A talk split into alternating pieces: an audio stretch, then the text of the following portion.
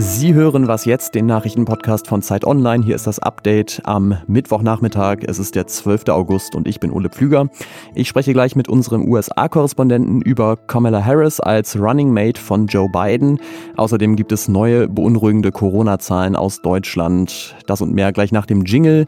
Der Redaktionsschluss ist 16 Uhr. It is with deep regret but also with deep gratitude that I am suspending our campaign today. So klang Kamala Harris im März, als sie das Ende ihrer Präsidentschaftskampagne verkündet hat. Wie sie heute klingt, das wissen wir noch nicht, weil sie erst später am Tag mit Joe Biden auftreten wird. Denn der hat sie gestern zum Running Mate gemacht, also zu seiner Kandidatin für das Amt der Vizepräsidentin, wenn die beiden denn gewählt werden.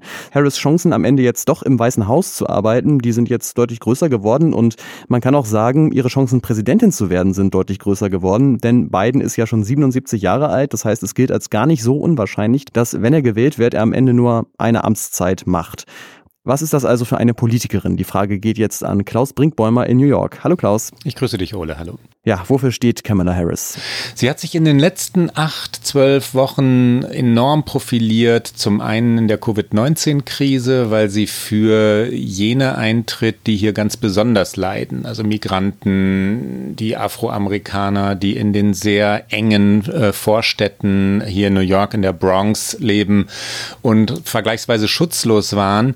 Die hatten in Kamala Harris eine, eine Vertreterin. Und als dann ähm, George Floyd in Minneapolis ermordet ermordet wurde und die Black Lives Matter-Bewegung wieder aufkam, war Kamala Harris eine der Fürsprecherinnen, was Polizeireform anging. Das sind ihre großen Themen, dass sie zugleich Tochter von äh, zwei Migranten ist. Ihr Vater kam aus Jamaika, die Mutter aus Indien äh, macht sie zu einer ja, demokratischen Symbolfigur und natürlich äh, ist sie jetzt, das hast du gerade schon gesagt, prädestiniert dafür, ähm, auch noch Größeres anzustreben. Also, dass die Demokraten endlich, endlich, endlich eine Frau durchbringen wollen und die erste Präsidentin ins Weiße Haus manövrieren wollen, ist klar. Und jetzt ist Kamala Harris für die Zukunft erst einmal gesetzt.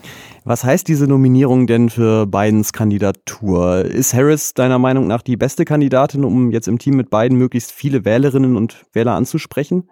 Was Wählerschichten angeht, äh, glaube ich, dass es schlau ist, aber man findet die eine Kandidatin, die alles ab deckt natürlich nicht. Es gibt eine große Lücke, äh, die, die, die das Team jetzt lässt. Die Unterstützer von Bernie Sanders oder Alexandria Ocasio-Cortez, die sehr progressiven, und das ist eine große Gruppe bei den Demokraten, die finden sich nicht wieder in diesem Team. Aber äh, die Afroamerikaner, die Migranten, äh, Frauen natürlich ganz generell, endlich, endlich, endlich gibt es eine realistische Chance, dass die erste Vizepräsidentin ins Weiße Haus kommt. Also Biden deckt viel ab. Ich glaube, dass dass Harris ihn stärken wird. Ich halte das für möglich, dass die Umfragen jetzt noch mehr zugunsten Joe Bidens kippen und dass die Demokraten gestern eine wirklich aus ihrer Sicht schlaue Wahl getroffen haben. Donald Trump hat natürlich schon reagiert auf die Nominierung, hat gesagt, er hätte sich keine Gegnerin lieber gewünscht. So she was my number one pick. I mean hätte er wahrscheinlich bei jedem gesagt, aber was werden denn die Punkte sein, in denen die Republikaner sie attackieren werden? Ähm, ich glaube, dass das eine Schutzbehauptung ist, das, was du gerade zitiert hast, weil Harris nicht vom linken Spektrum der Demokratischen Partei kommt, kann sie auch nicht Trumps Lieblingskandidatin sein. Seine Strategie ist ja, den Demokraten vorzuwerfen, das Land auseinanderzunehmen, dass sie, äh, dass sie hier die, die linken Fanatiker seien. Er sprach von Linksfaschisten und, ähm, und das ist das, womit er die, die weißen Wähler, Kernwähler, Kernwählerinnen der Republikaner mobilisieren will. Das Team Biden-Harris ist ein sehr moderates Team. Das steht in der Mitte der Demokratischen Partei. Das hat nichts Rebellisches oder Revolutionäres. Äh, nee, die, die republikanische Strategie geht bei diesen beiden nicht auf. Und das weiß natürlich auch Donald Trump. Dankeschön nach New York, Klaus Brinkbäumer. 1226, das ist die Zahl des Tages. So viele Corona-Infektionen wurden gestern vom Robert-Koch-Institut gezählt. So viele wie seit Mai nicht.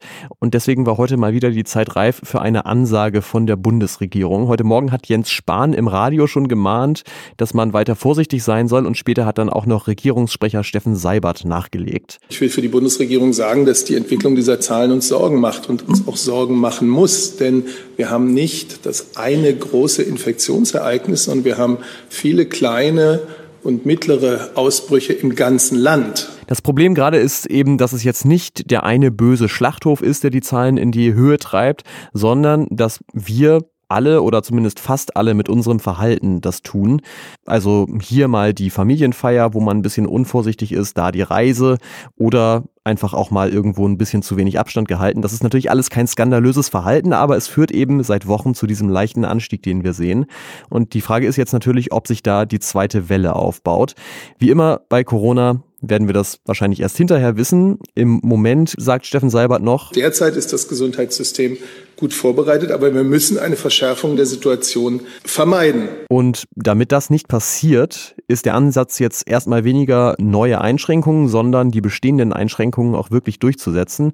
Nordrhein-Westfalen und Mecklenburg-Vorpommern haben da ja zuletzt die Bußgelder für Regelverstöße erhöht und in Berlin sollen 240 zusätzliche Mitarbeiterinnen und Mitarbeiter vom Ordnungsamt die Einhaltung der Regeln kontrollieren. Ob es das jetzt rausreißt in einer Stadt mit Millionen Einwohnern, das weiß ich allerdings nicht so recht. Gleichzeitig werden in Deutschland und weltweit ja je nach Infektionsstand die Maßnahmen in Frage gestellt, manche neu eingeführt oder verschärft. In Belgien gibt es in Zukunft eine Maskenpflicht, auch im Freien.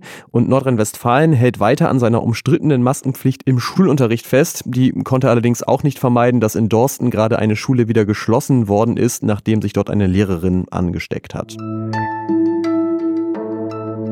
Was noch? Diese Brille hat Gandhi gehört, rufen Sie mich an.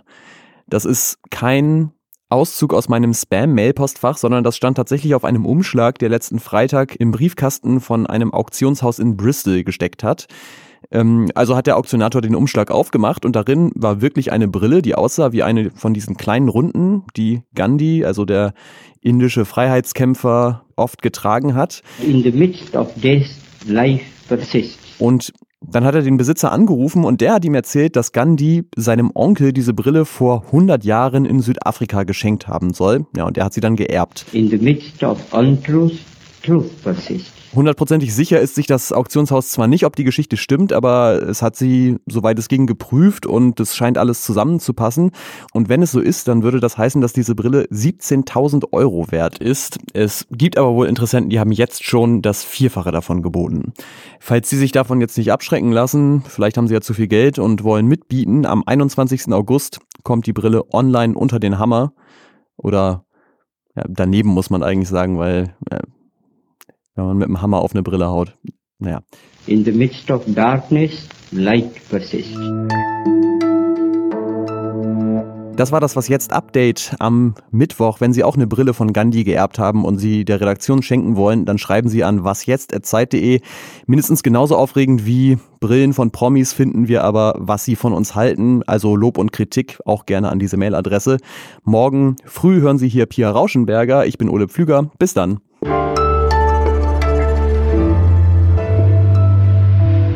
Wo ist denn eigentlich meine Brille? Ähm, ja, keine Ahnung.